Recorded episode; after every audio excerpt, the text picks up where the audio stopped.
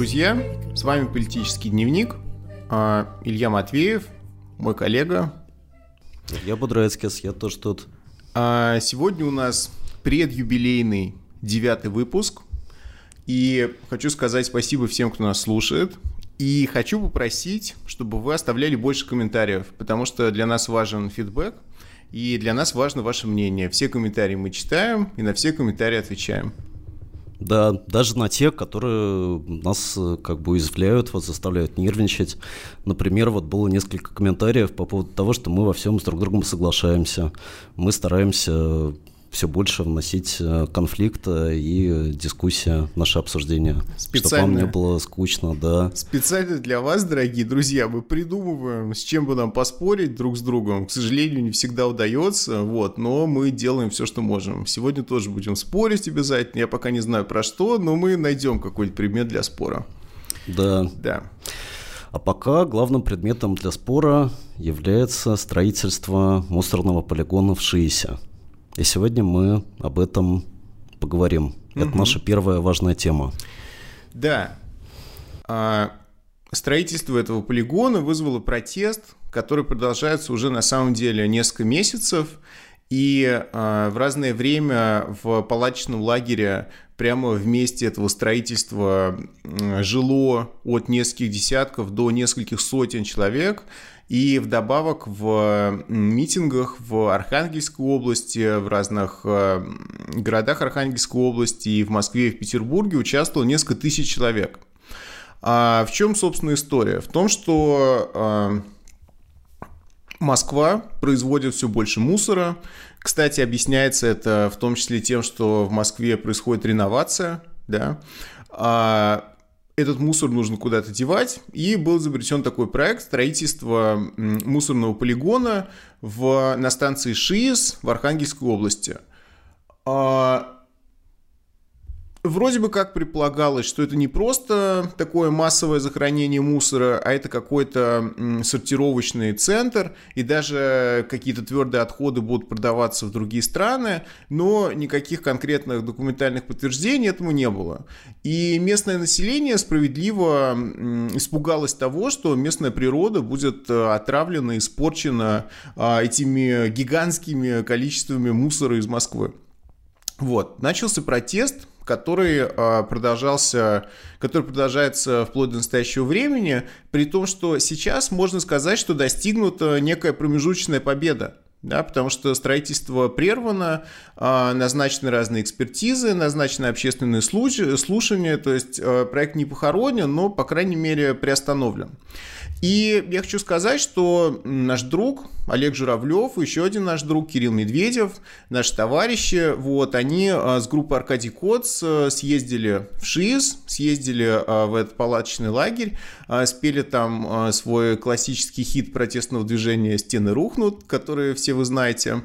Вот, причем, а, между прочим, местная архангельская вроде бы группа, а, независимо от группы Аркадий Коц, разучила их песню вот эту, вот, и она ее спела тоже на этом протесте, поэтому там уже все знали слова к этой песне «Стены рухнут», и, в общем, а, Кирилл с Олегом приехали так как рок-звезды настоящие. А сейчас вот Олег поделился со мной своими впечатлениями преимущество Олег Журавлев то, что он еще и социолог социальных движений, поэтому он профессиональным своим взглядом может оценить, что там происходит. А сказал мне следующее, что ШИЭС – это такой интегральный протест, как он его назвал. Интегрально в том смысле, что в нем соединились э, все последние протестные тенденции, которые в разных других э, протестах наблюдались э, в нашей стране. Во-первых, это прямое столкновение как бы бесправного народа, да, и обнаглевшей элиты. А, потому что во всем и во всей этой истории с шиисом отличилась местная власть, а, губернатор Архангельской области выдал одно из самых мощных как бы заявлений вот в этом ряду безумных заявлений, что не обязаны мы вас кормить и все такое. Да, вот он сказал, что когда ему заявили, что 96% жителей Архангельской области против строительства полигона, он ответил вот так. Ну их нафиг эти цифры. Повторюсь, если я буду ориентироваться на цифры, мне нужно было повеситься 13 мая 2012 года. Черта с два, не дождутся, чтобы я повесился. Я знаю, что я делаю, знаю, что я прав. Я 20 с лишним лет прожил здесь. А всякая шелупонь, которая здесь никто и звать никак, пытаются меня называть непонятно кем, там, то калининградцем, то э, украинцем. Ну, 28 лет я на этой земле. Поэтому мне плевать на их рейтинги и голосование по поводу того, что они обо мне думают. Ну вот плевать как бы избранному губернатору на голосование там на всякие. Естественно, это спровоцировало очень серьезную реакцию. У нас, э, ну как бы наши политики, они не очень, в принципе, такие дальновидные люди, они очень понимают вообще, что они могут вызвать своими словами. Вот. А ну, здесь, здесь я просто добавлю, что на самом деле, как бы с одной стороны, этот протест интегральный, объединивший в себе тенденции самых разных протестов, которые у нас за последние годы происходят, с другой стороны, сама история строительства этого полигона, она тоже в своем роде интегральная, потому что она объединила все тенденции, а, которые, собственно, отличают э, поведение нашей власти да, то есть э, абсолютно ни на чем не основанный проект, э, который был принят без всяких э, обсуждений с людьми, который э, как бы делается э, на скорую руку, в котором есть явно коррупционная составляющая, Э, потому что главный подрядчик строительства этого полигона – это московская контора, которая уже многократно наживалась на самых разных госзаказах, в том числе на знаменитых госзаказах с городской плиткой, которую, кстати, Илья, привет из Москвы, еще раз перекладывают. Вот сейчас прямо, прямо целый ряд улиц в центре нашего города. Вот он тоже превращен в такой ШИЕС, как бы, где mm-hmm. тоже вот опять э, укладывается плитка. В общем, все классические признаки вот этого абсолютно узнаваемого хамства, свинства э, и отсутствия какого-либо стратегического видения у э, наших российских властей. То есть как бы появилась проблема мусора. Сначала строили э, полигоны в ближнем Подмосковье, начались протесты, дальше нашли методом как бы тыка, по-видимому, на карте какое-то место, где рядом, так сказать, никто не живет, и решили все это сводить туда. А поскольку до этого были протесты, ну, решили назвать все это эко, да, вот это да, вот да, место, да. оно что называется эко-технопарк. Да, эко-технопарк вот, То есть да. придумали классное, классное название, угу. начали стройку, а, и а, что будет а, в этом месте, будет ли там на самом деле перерабатывать складываться, мусор ли он просто будет складываться. Все это как бы на самом деле ни у кого до сих пор никакого точного представления о том, что там будет, нет. Ну да, страна у нас и большая, числе, да, любую да. стерпит вообще, любой полигон, любую свалку.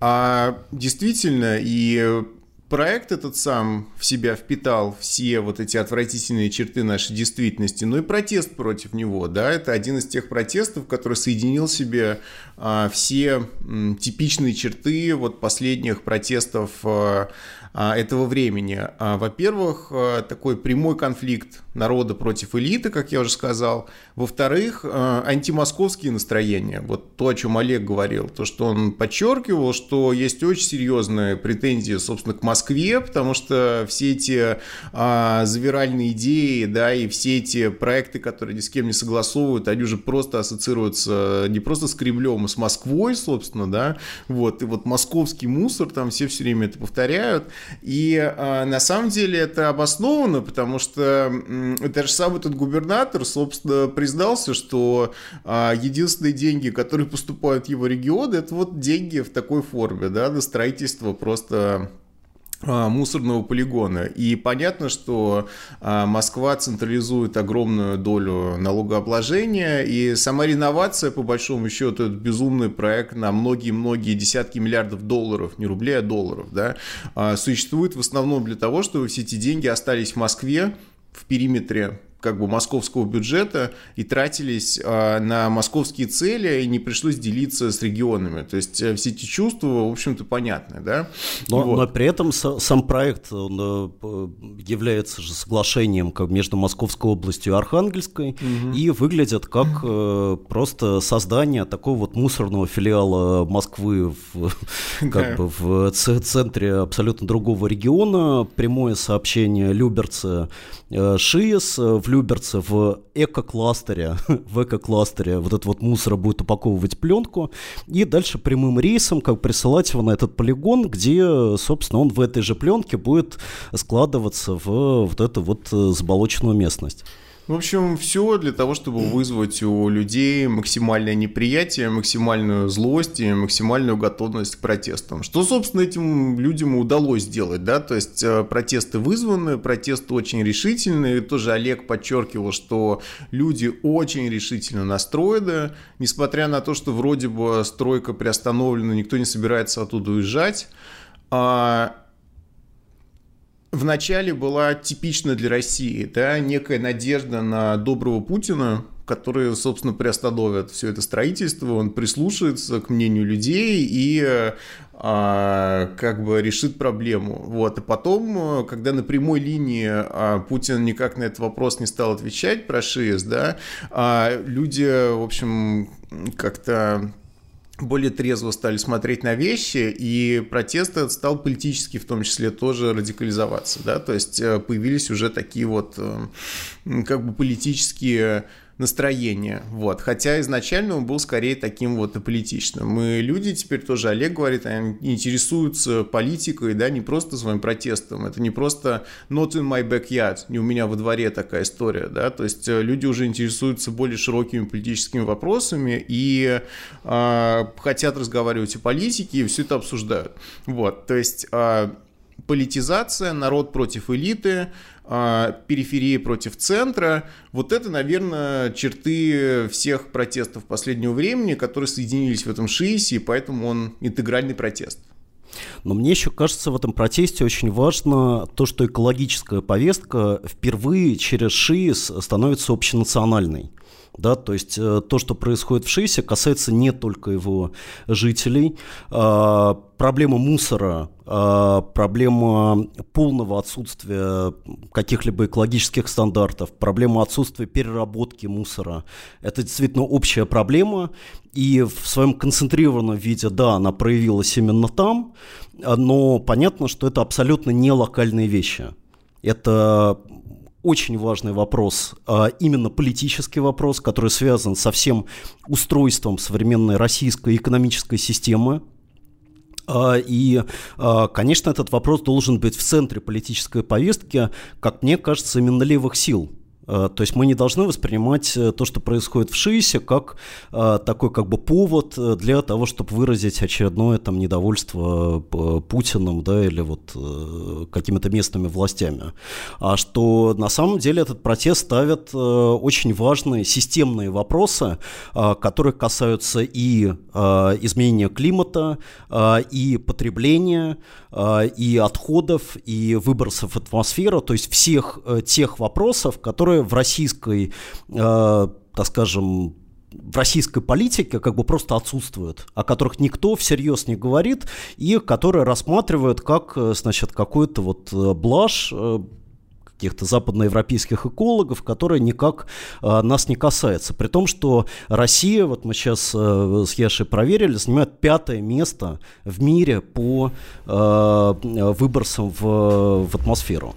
Да, конечно, на самом деле проблема изменения климата для России сверхактуальная. Во-первых, потому что основной российский экспорт, да, это нефть и газ – а, от которых а, мир пытается отказываться именно потому, что они вызывают глобальное потепление. А во-вторых, потому что сама российская промышленность и в целом российская экономика, она не очень энергоэффективна, и действительно Россия является одним из ключевых источников, собственно, выбросов в атмосферу, да, вот. Но а, мне еще кажется в связи с этим протестом в ШИИСе, что действительно проявляется то, что наша власть, она пытается любую проблему превратить в такую вот частную проблему, проблему между собойчик и как-то там вместе с приближенными бизнесменами, да, с какими-то силовиками а, сама решить там любой вопрос и ни с кем это не обсуждать.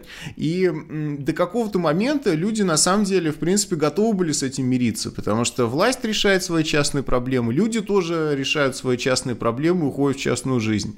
Но видно, что всему есть предел, есть такие вещи, как, собственно, там, леса, поля, воздух, да, которые люди не готовы просто отдать, эти общие вещи, которые они готовы защищать. И то же самое общественное пространство в городах, поэтому а, все те протесты, которые мы уже обсуждали, протест в Екатеринбурге, да, то есть в какой-то момент люди просто не готовы отдавать а, под какое-то очередное частное дело, частный бизнес, частную застройку, а, тот сквер, на котором они гуляли, в котором они гуляли всю жизнь. Вот. Но, со, собственно, среда обитания становится главным местом конфликта, главным угу. полем битвы, в котором э, сталкивается, собственно, как бы логика прибыли и интересы э, людей, которые в, живут там в, этой горо, в этом городе, в этом поселке, в этой области, в этой стране. Угу. Вот именно там э, рождается да, новая э, протестная повестка в России, которая э, связана с э, вопросами, э, в том числе экономического устройства. Угу. И, конечно, то, что эти протесты довольно часто как мы уже видим, оказываются успешными, внушает оптимизм, да, внушает какую-то вот э, веру в то, что вполне возможно что-то изменить. Если есть достаточное упорство, есть э, достаточная уверенность э, в своих силах и требования расходятся достаточно широко, да, и люди начинают обсуждать эту проблему. То есть, в принципе, успехи возможны в этой борьбе. Да, но эти успехи э, все-таки станут настоящим успехом тогда, когда вопросы, в том числе вопросы, которые поднимаются в ШИСе, станут вопросами общенациональной повестки, когда они перестанут быть э, просто такими э, сигналами как бы опасности, которые mm-hmm. воспринимает власть, быстро проводят э, там какое-то совещание.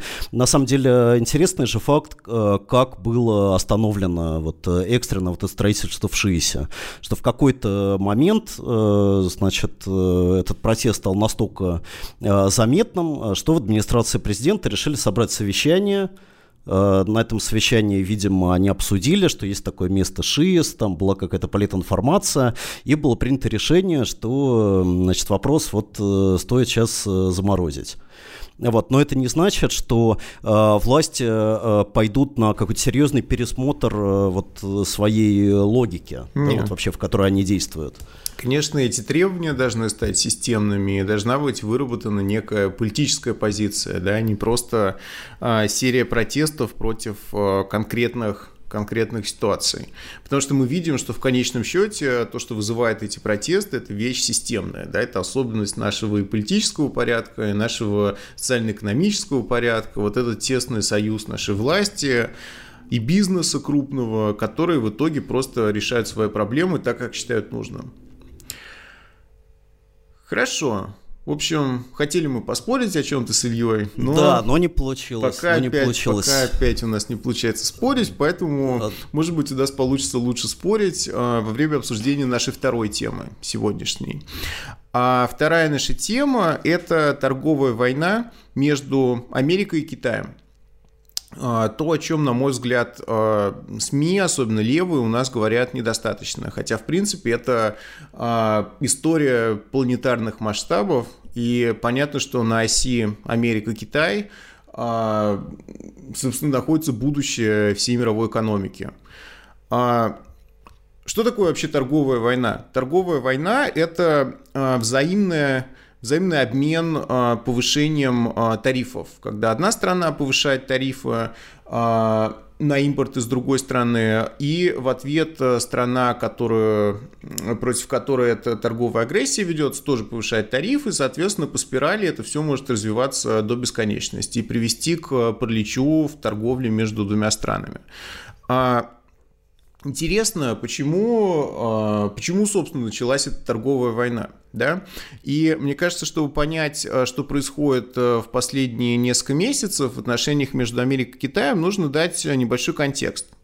А контекст заключается в том, что Китай и Америка страны, которые очень мощно зависят друг от друга в экономическом плане. А Ситуация складывалась следующим образом. Американские фирмы, эта история уже достаточно известная, стали переносить э, производство в Китай, а, потому что там дешевая рабочая сила, потому что там а, отсутствует какая-то защита там, трудовых прав и так далее. Вот. Американские фирмы производили дешевые товары, которые потом поставлялись в саму же Америку. В результате возникло такое явление, как эм, отсутствие как бы торгового баланса между Америкой и США. Потому что Китай в Америку продавал гораздо больше товаров, чем Америка в Китай. По-моему, по-моему, в два, два с половиной раза ну, да, э, есть, на сегодня, э, сегодняшний это... момент, да, ну, по крайней мере, до начала этой торговой войны. Но здесь еще, как мне кажется, очень важный момент э, такой, э, ну, как бы идеологический, да, вот связанный вообще с устройством современного мира, потому что все мы знаем, что вот в начале 90-х годов была провозглашена эра свободной торговли, да, глобализация, которая, э, в общем, главной идеей которой было свободное передвижение товаров и услуг, было создано создана Всемирная торговая организация, э, членом которой э, в начале 2000-х годов стал, э, стал в Китай. И, в общем, при, принцип свободной торговли отстаивался в том числе самими Соединенными Штатами в качестве ну, такого краеугольного камня как бы свободного мира без границ. Без границ, конечно, не для людей, а без границ для, для товаров. Да, и почему это, собственно, происходило? Это же тоже интересная история. Ведь действительно существовало этот э, дисбаланс торговый между Китаем и Америкой. Да, действительно, Китай продавал больше, э, чем Америка продавала в Китай. С другой стороны, куда уходили все заработанные Китаем деньги? Эти деньги уходили на покупку американского э, государственного долга.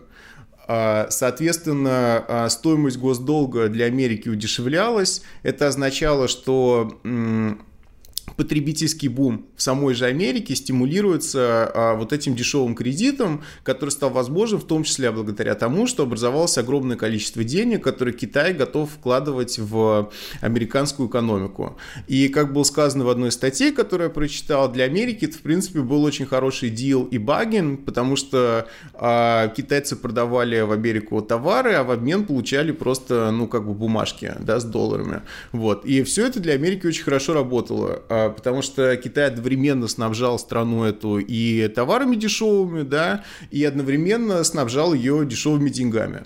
Вот. И э, поэтому а, люди, которые говорят, что вот само это присутствие как бы разрыва в торговле между Китаем и Америкой, это для Америки что-то ужасное, они, мне кажется, не до конца понимают, как была устроена эта э, связь между Америкой и Китаем. Вот.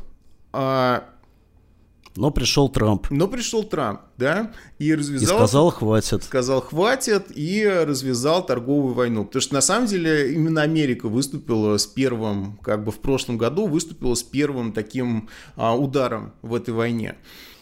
Но, но, при этом, но, но, но при этом идея конф, как бы этой торговой войны, она была важной частью избирательной программы Трампа. А потому что, собственно, его главное обещание вернуть рабочие места в Америку могло осуществиться только э, ну, разрывом как бы тех отношений, которые сложились э, вот между Китаем и Америкой, экономических отношений, которые ты, ты, ты описал, которые были характерны для предшествующих двух десятилетий. Угу.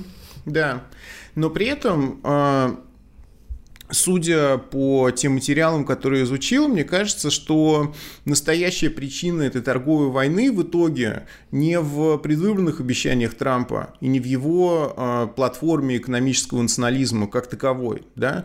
В итоге все упирается в американский правящий класс, все упирается в американский капитал. И логика здесь следующая. В принципе, американским компаниям э, Китай как партнер был крайне выгоден, потому что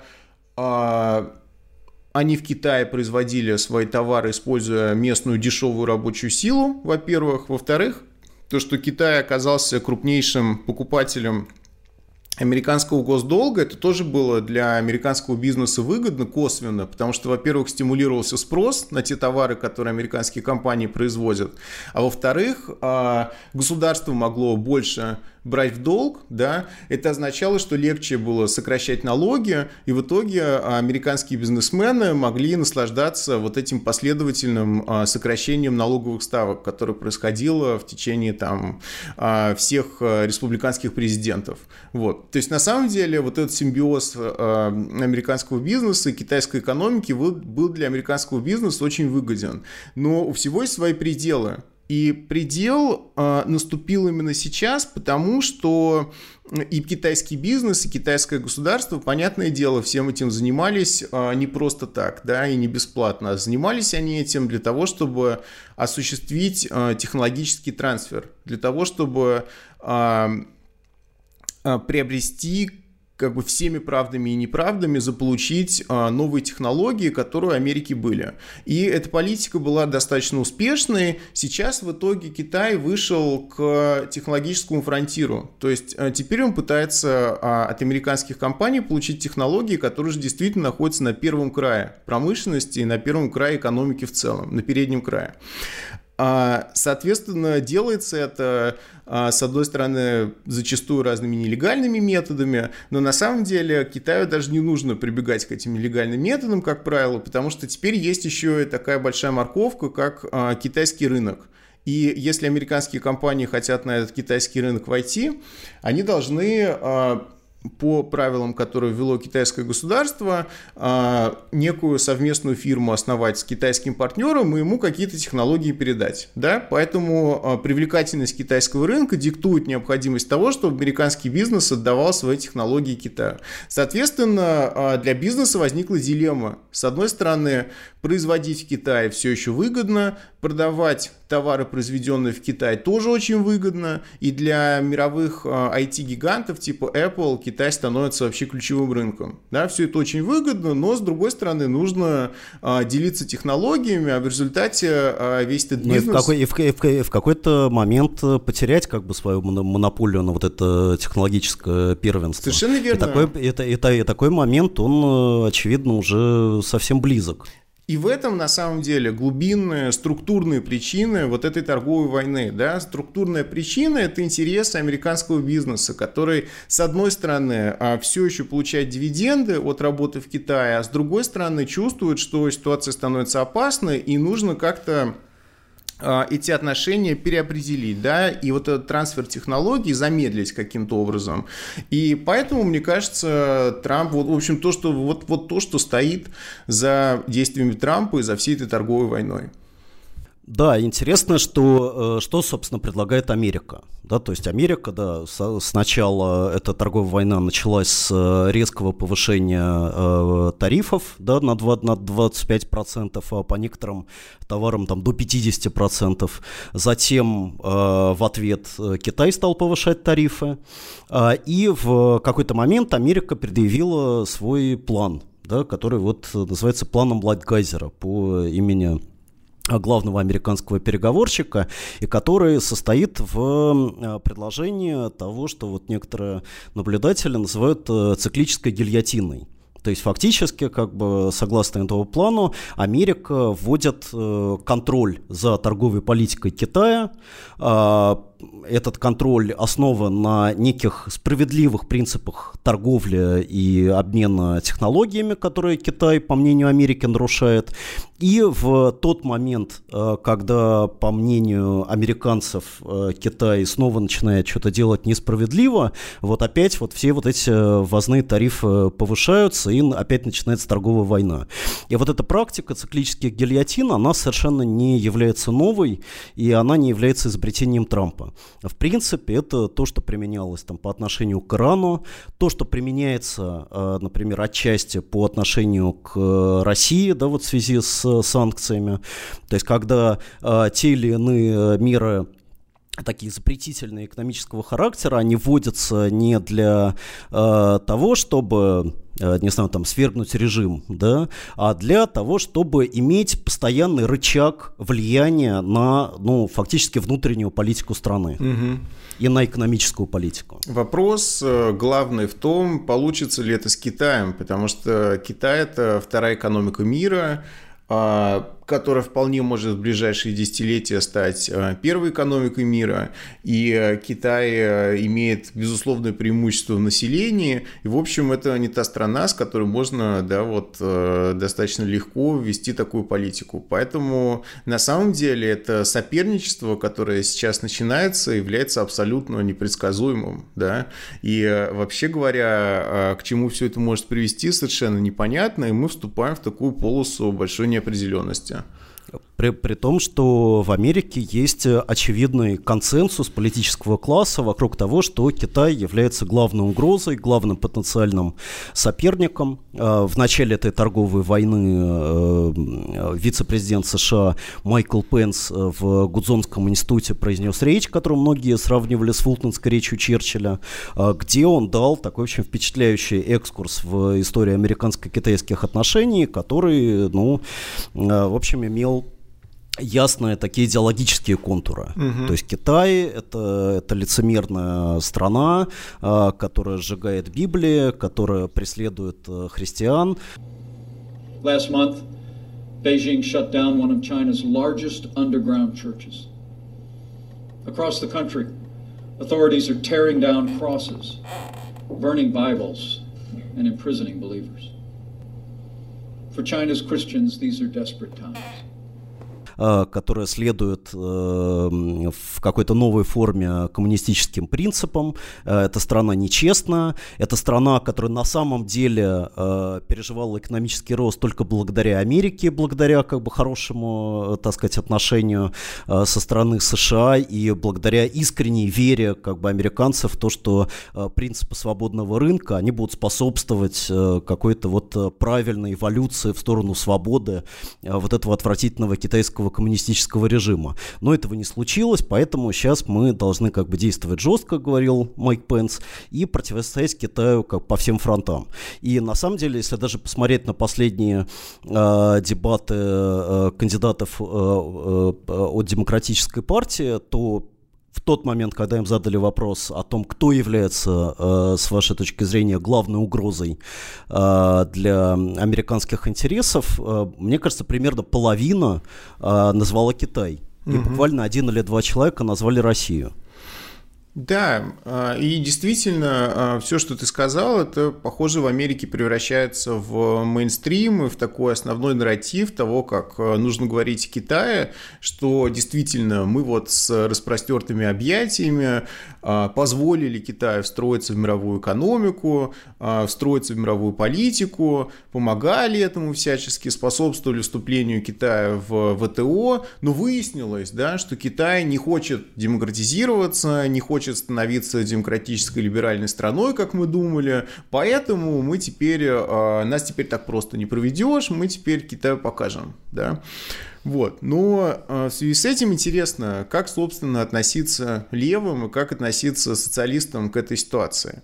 Потому что, с одной стороны, есть э, некий императив развития. Страны, которые в которых по-прежнему большинство населения бедные, страны третьего мира должны иметь право на развитие. Да? Собственно, вряд ли многие люди будут с этим спорить. Должны иметь право на улучшение материального положения и на то, чтобы и, и, и, конечно, право свободного доступа к технологиям. Да, и право свободного доступа к технологиям, которые, которые связаны с этим развитием а, материальным и экономическим, который только может обеспечить в третьем мире достойные стандарты жизни.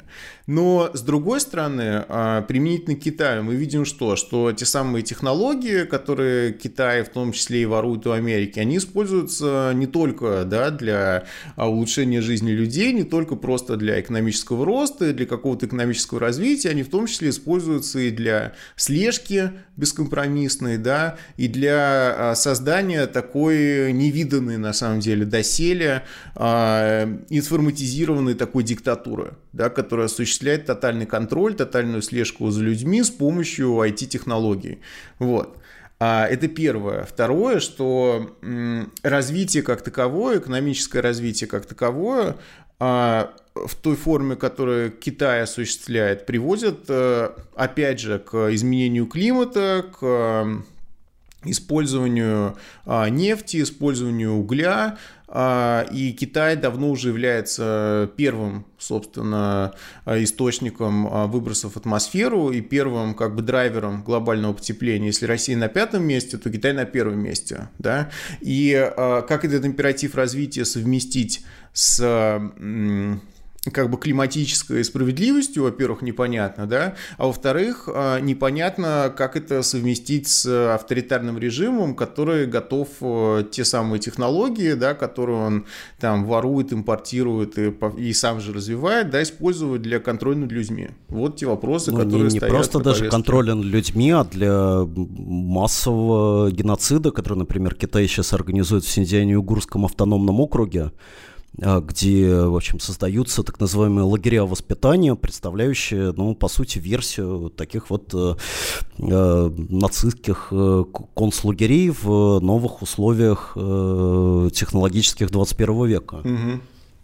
Поэтому, по крайней мере, то, что мы можем точно сказать, что э, ко всей этой ситуации неприменим такой примитивный, окарикатуренный антиимпериализм, в котором нужно защищать э, все страны мира, в том числе и Китай, от американской империалистической агрессии, требовать того, чтобы просто э, торговая война прекратилась, потому что Китай должен иметь право да, на там, на, на технологии, на, а, на свободное развитие и так далее. Потому что Китай тоже страна с э, большими проблемами. То есть я бы сказал, что мы имеем дело здесь с межимпериалистическим столкновением, mm-hmm. межимпериалистическим соревнованием, которое возвращается к нам в новых, конечно, условиях, но практически в тех же э, как бы формах, да, в той же логике, в которой оно было, например, Лениным описано в э, его книжке знаменитой об империализме. Хотя, действительно, пока непонятно, какую именно будет сущность Китая как империалиста, да, потому что пока скорее для этого созревают экономические условия, но политически Китай все еще там не находится на уровне там империалистических стран с 19 века, да. Но с другой стороны, понятно, что к этому все идет, потому что Китай теперь уже имеет глобальные амбиции. А вся ну, это... Китай постоянно наращивает военный бюджет, угу. Китай наращивает свой э, флот, Китай наращивает э, влияние в э, в, в регионе, в азиатском регионе. А, и, в общем, а, как бы Америка да, в, своей, в своем а, страхе как бы перед Китаем, она на самом деле фиксирует вот этот вот рост военной, mm-hmm. военной мощи этой страны. Так что Главное, что пока можно сказать, то, что действительно наступает очень неопределенный период, в котором будут меняться экономические отношения в мире и будут меняться политические отношения. Да. То есть не во всем виноват Путин. Не во, не всем, во всем виноват, виноват Путин. Трудно поверить иногда, но не во всем виноват Путин. Да. Ну, э, что, Илья, хочу сказать о твоих взглядах. Хочу с тобой поспорить немного. Угу. Э, дело в том, что ты мракобес. О, черт. Вот, прости за сильные слова, но я следую просто за выступлением э, нашего президента, который сделал достаточно мощное заявление вот э, пару дней назад о том, что все, кто говорит о изменении климата, мракобесы и стоят на пути прогресса. Черт. Вот. Не думал. Как, как тебе такая новость? Не думал, что не думал. окажусь мракобесом, но оказался, да. Ну, я тебе, Илья, так скажу. Я тоже это выступление посмотрел, вот. И действительно, да, те, кто борется за климат, названы мракобесами, что, в принципе, парадоксально, да, учитывая то, что э, за антропогенное изменение климата выступает 99,9,9,9% ученых, которые этим занимаются, вот. А, видимо, они все тоже бракобесы. Но а, еще мне там понравилось, что разные возобновляемые источники энергии, как сказал Путин, это все тоже на самом деле вещь э, со своими подводными камнями. Вот ветряки, например, а, от них вообще птицы гибнут, и червяки вылазят на поверхность. Комфортно ли будет людям жить на планете, уставленной чистоколом ветряков и покрытой несколькими слоями солнечных батарей? И как у нас говорят, вместо того, чтобы прибраться в доме, просто мы будем заметать мусор под ковер.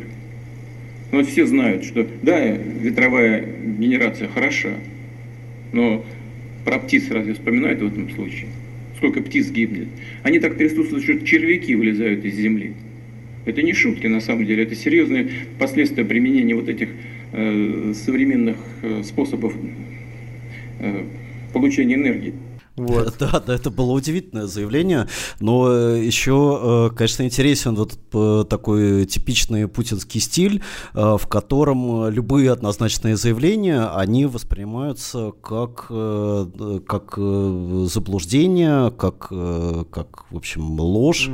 Mm-hmm. И вот Путин этому всегда противопоставляет необходимость посмотреть все с разных сторон, mm-hmm. как бы серьезно вот изучить, yeah. что да, наверное, какие-то изменения климата происходят, происходят, но результатом чего они являются, это очень сложный вопрос, нужно его исследовать, нужно разобраться, не рубить с плеча, mm-hmm. вот не сердиться, не относиться вот так вот эмоционально, как ты сейчас э, прореагировал.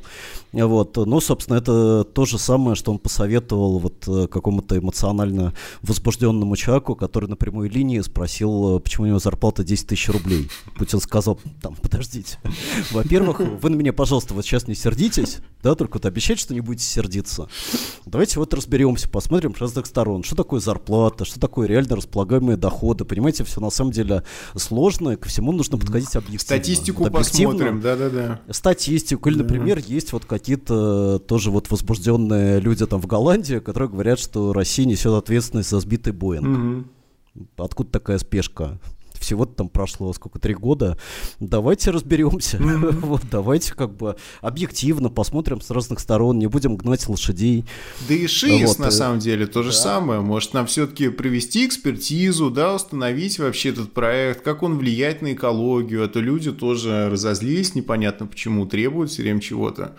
В общем, да, спокойнее надо быть.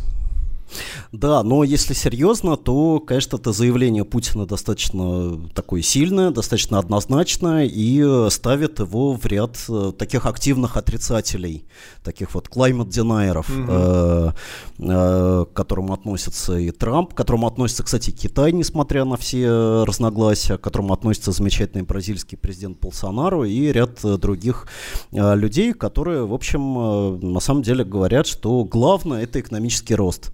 А вот все вот эти россказни про изменение климата, это, значит, какие-то либеральные выдумки, вот, которые используются торговыми конкурентами для того, чтобы сдержать экономическое развитие вот тех или иных стран.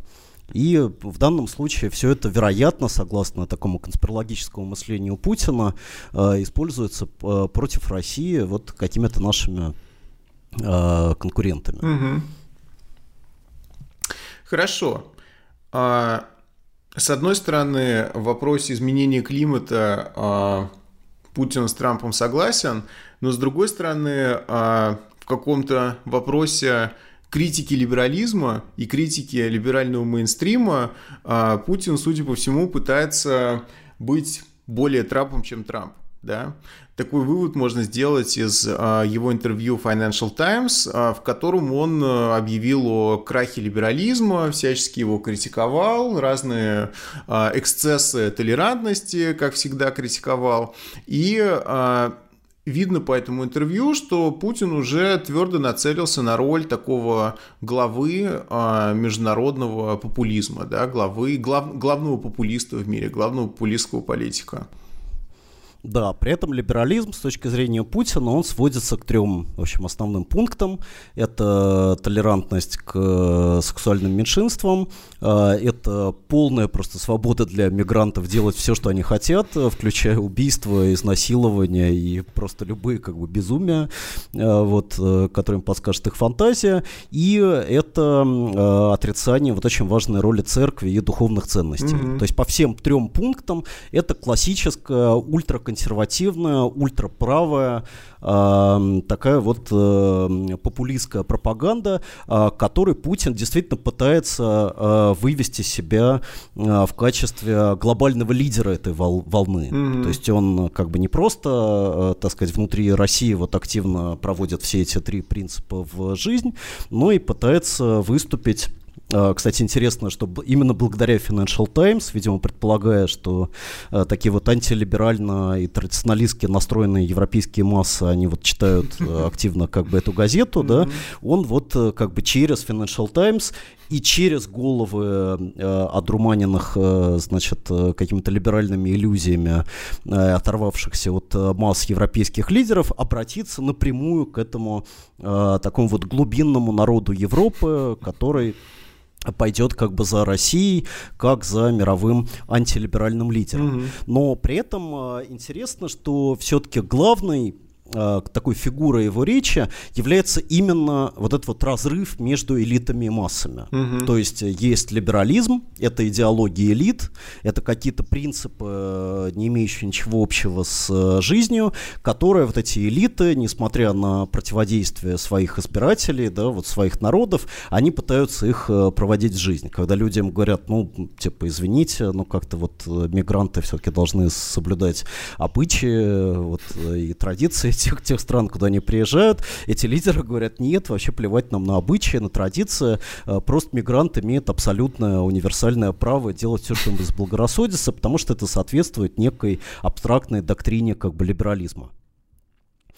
Вот. И на самом деле, что интересно э, в, вот в этой вот идее, это то, что Путин не обращает внимания на то, как вот этот э, разрыв между элитами, живущими в своем мире, и массами относится к его собственной стране. Потому что все, что мы сегодня обсуждали про ШИС, а все, что мы видели в Екатеринбурге, все, что мы видим в десятках и сотнях протестов, все, что мы видим сегодня вокруг региональных выборов и в прошлом году, и в этом году, все указывает на то, что вот эта пропасть между элитами и массами, она в первую очередь растет внутри самой, э, самой России. И она связана не с э, различием э, ценностей масс и лидеров.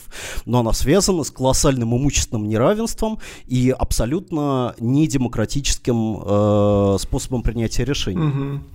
Мне кажется, что в этом мы опять же можем видеть то, как э, наша политическая повестка сближается с той же американской политической повесткой. Потому что, э, как и в Америке, у нас э, как бы неравенство все последние годы растет, принял уже катастрофические масштабы, но теперь, как и в Америке, а, наши политики пытаются заменить а, как бы социальный конфликт на культурный конфликт, развязать культурную войну. То есть, э, в принципе, то, что сказал Путин, будет э, более чем понятно американским консерваторам и таким вот э, популистам из республиканской партии, которые, собственно, годами уже так и делают, как он говорит, да, а, все время напирают на вот этот элитный либерализм, который там люди из крупных городов за своей чашечкой латы обсуждают все эти проблемы, которые к простому рабочему человеку человеку не имеют никакого отношения. Да? То есть вместо конфликта, грубо говоря, богатых и бедных мы видим конфликт э, каких-то там космополитичных э, как бы образованных в колледжах, оторванных от земли, значит, и от реальности людей, и вот этой вот э, соли земли американской. Вот. И Путин, конечно, воспроизвел всю эту риторику абсолютно. Но, но, но при этом, как бы наша пропаганда, которая действует на как бы внутреннюю аудиторию, да, она также провозглашает либералов либералов в качестве своих главных врагов. Угу. Но эти либералы, они являются некой такой вот воображаемой, изобретенной элитой. То есть есть как бы хорошие такие вот люди из народа, там Путин, Сечин и, э, так сказать, все, все, все эти знакомые хорошо нам фамилии, а есть некая, некая самодовольная либеральная элита, либерасты, э, которые наслаждаются чашечкой кофе и которые должны быть главным объектом э, значит, угу. справедливой ненависти вот народных низов. Угу. И вот эта идея внутри самой России, она уже абсолютно не работает. Угу. То есть если, если она э, более-менее неплохо работала в качестве такого свежего мотива государственной пропаганды там, в 2012 году, там, в 2014, а, даже, может быть, там, в 2016, а, то сейчас она полностью исчерпала свой ресурс. Угу. Поэтому все, что остается Путину, это разговаривать с, со своими воображаемыми народными слушателями на Западе, а в то время как для вот, собственных граждан ему остаются только суровые вот такие вот рецепты, что к пенсионной реформе нужно отнестись с пониманием, а, значит, зарплату в 10 тысяч э, нужно рассматривать с разных сторон и вообще как-то вот объективно к ней подойти, да, да, да. да померить статистику, да. и вообще нужно меньше потреблять, и вообще лучше бы заткнуться, заниматься своими собственными делами и вот как бы не лезть в политику, и с ним лучше не спорить, потому что, в принципе, он э, лучше тебя знает, как бы, что ему делать. Mm-hmm. Но при этом он еще будет, э, значит, весь остальной мир как бы прочитать ему лекции про разрыв между народом и элитой. Да, на самом деле вопрос, сколько возможно, да, всем этим, сколько можно всем этим заниматься, учитывая как бы настолько очевидно складывающуюся социальную политическую ситуацию на родине, сколько можно будет продолжать все эти разговоры про а, как бы разрыв между либеральной элитой и простым народом, когда в России происходит ШИС и происходят все подобные протесты, они усиливаются и так далее.